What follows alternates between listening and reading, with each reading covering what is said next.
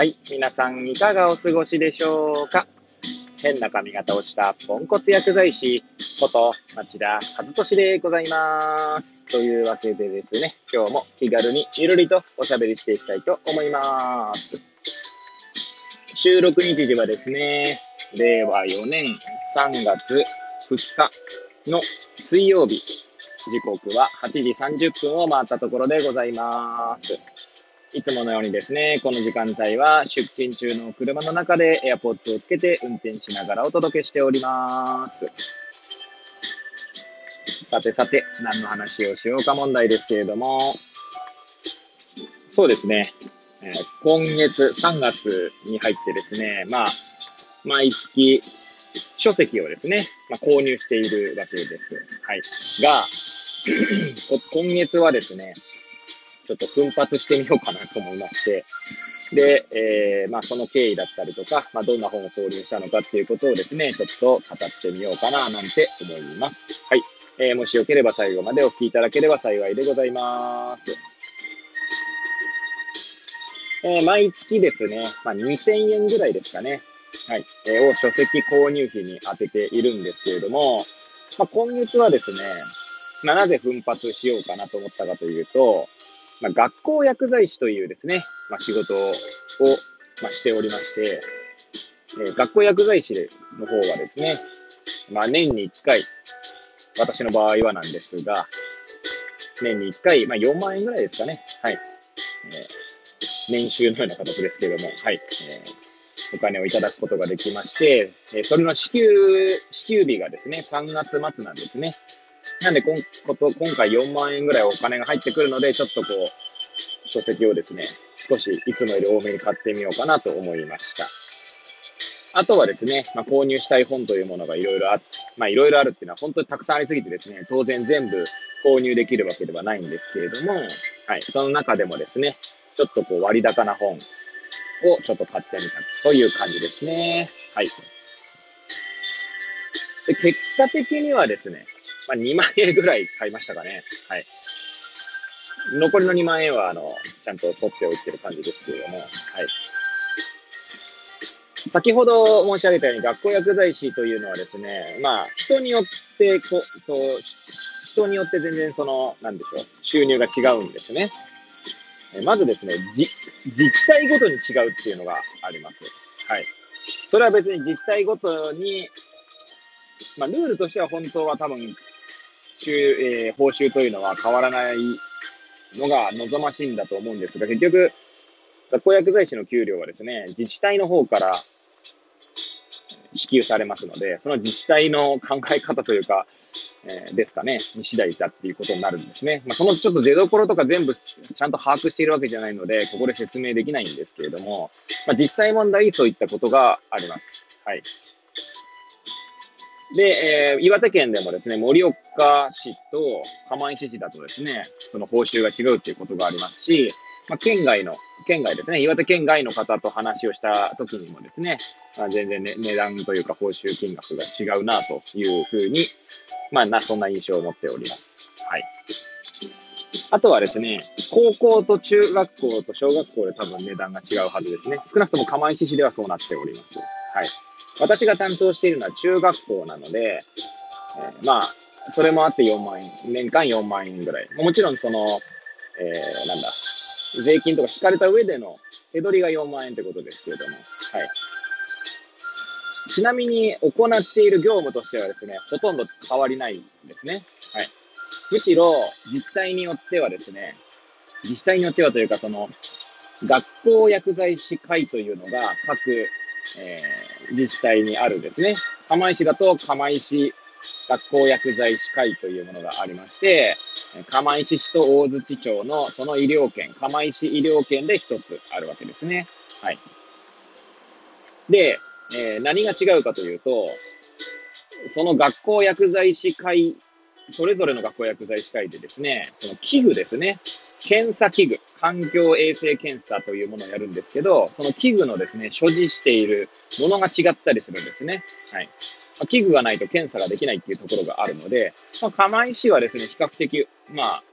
器具が多い自治体なんじゃないかなと、まあ思ってはおりますけれども、はい。まあ、学校薬剤師の仕事自体は、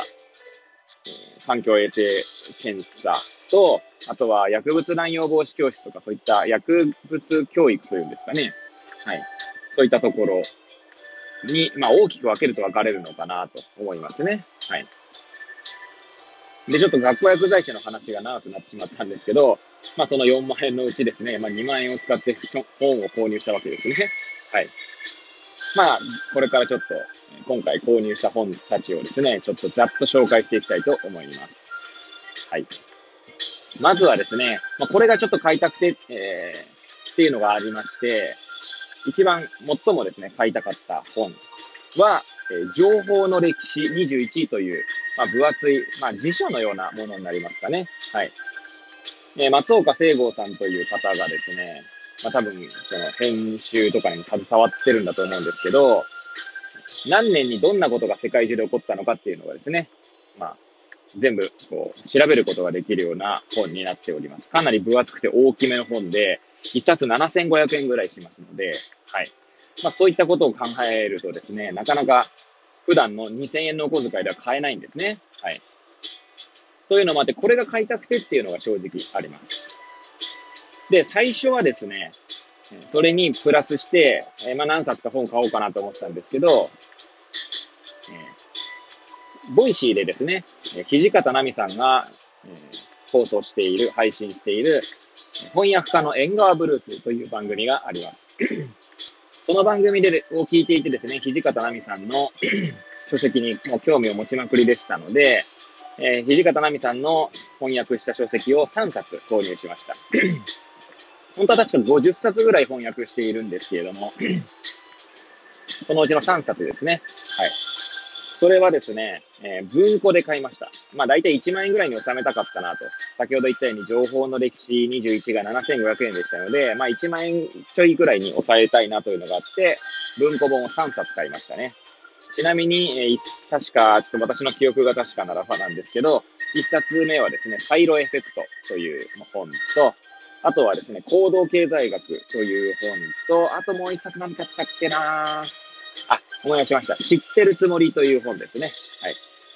その3冊を購入して、最初はまあ1万500円ぐらいでですね、まあそんなもんかなと思っていたんですけど、そこからですね、ちょっと欲しい本、この際に買っちゃおうかと思ってですね、ちょっと一瞬こう歯止めを、というかあの、ストッパーを外して、えー、また購入したんですが、次に購入したのがですね、まあ、漫画ですね。僕はコーヒーが飲めないという、まあ、本が、漫画がありまして、これはですね、私がいつも読んでいる漫画ワンという、なんだ、漫画配信アプリというんですか？はい。そちらでですね、8話まで無料で見れたので、で、8話しか見れないのでですね、あ、いつか見たいなとで、こちらも全部完結しておりますので、コミックスでは全7巻ですね。はい。まあ、私自身いつ、今ですね、コーヒーにハマっているということもあって、ちょっとコーヒーの漫画でも見たいなと思って、見た矢先にですね、まあ、出会った漫画でしたので、全7巻ですね。まあ、約5000円ぐらいですかはい。購入しました。はい。なんで、残りのだいたい5000円ぐらいですけども、え昨日ですね、3冊え購入しました。まあ、ちなみに全部 Amazon なんですけど、はい。